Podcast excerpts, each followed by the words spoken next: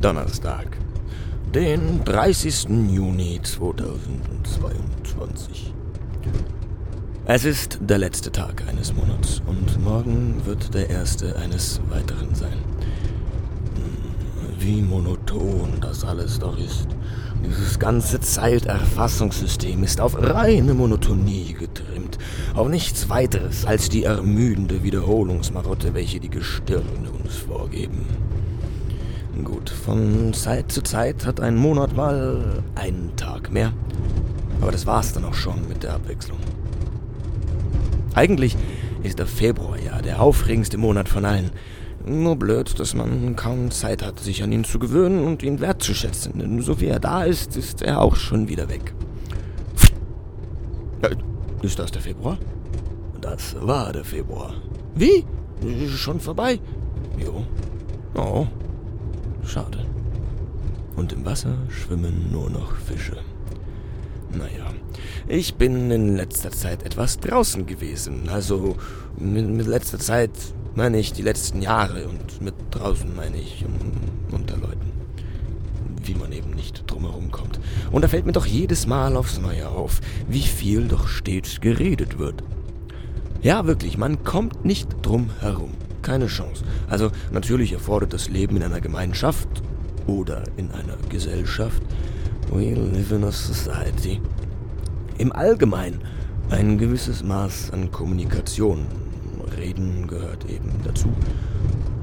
Und das ist natürlich auch nicht ganz unvernünftig, das, das gebe ich ja zu. Schließlich kann es ja nur von Vorteil sein, wenn man dazu in der Lage ist, dem Arzt genau zu sagen, wo es denn jetzt eigentlich weh tut. Weil sonst amputiert der einfach munter drauf los und hofft aufs Beste. Muss ja nicht sein Arm oder Bein oder Kopf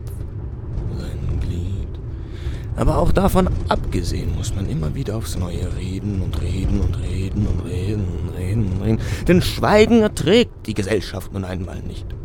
Schweigen ist das Gift der Massen.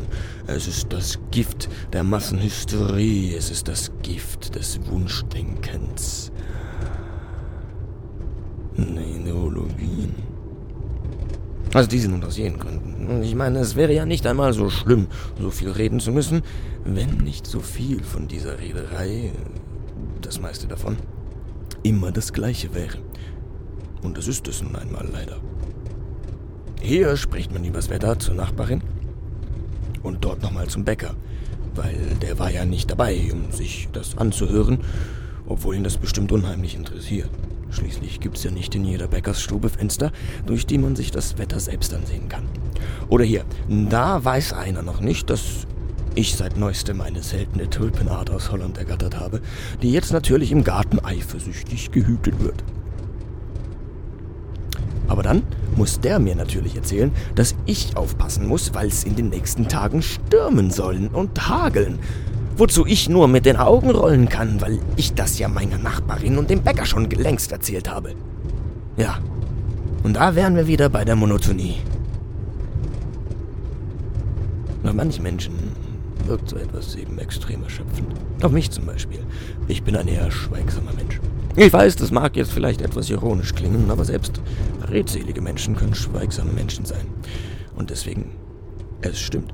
Natürlich ist es auch irgendwo situationsbedingt wie so ziemlich alles.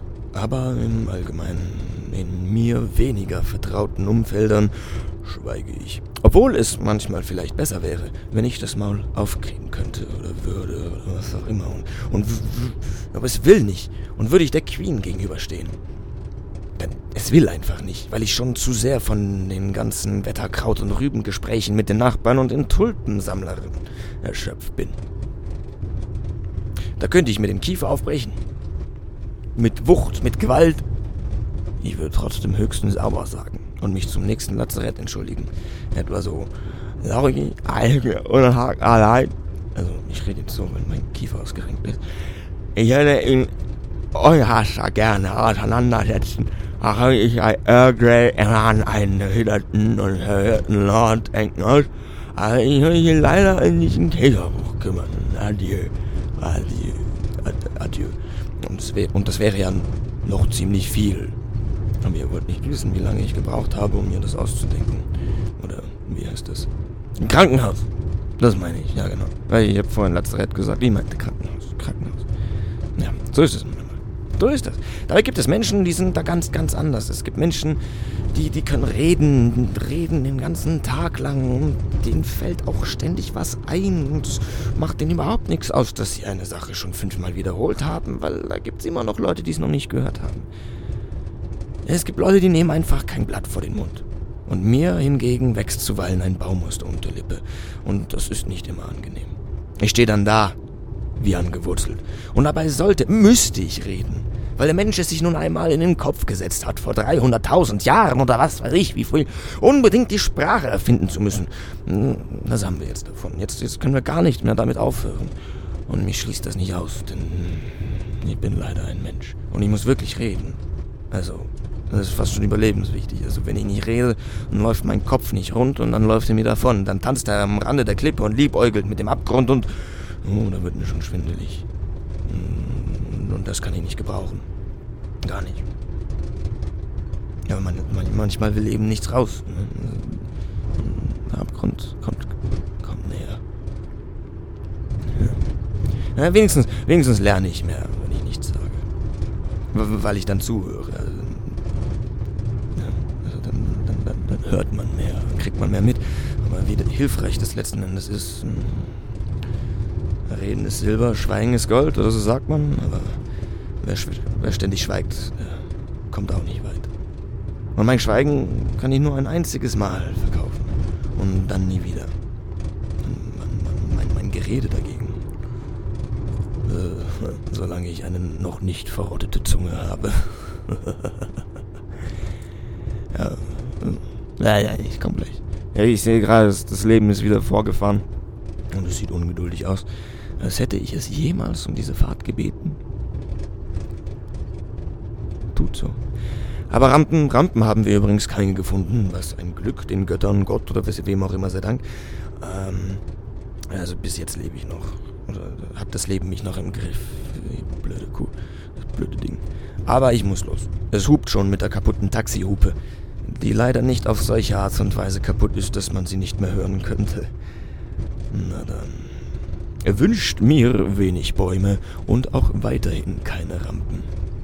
Ich wünsche euch übrigens das Gleiche und aufs nächste Mal, solange, solange das Taxi nicht explodiert ist. Ja. Tschüss.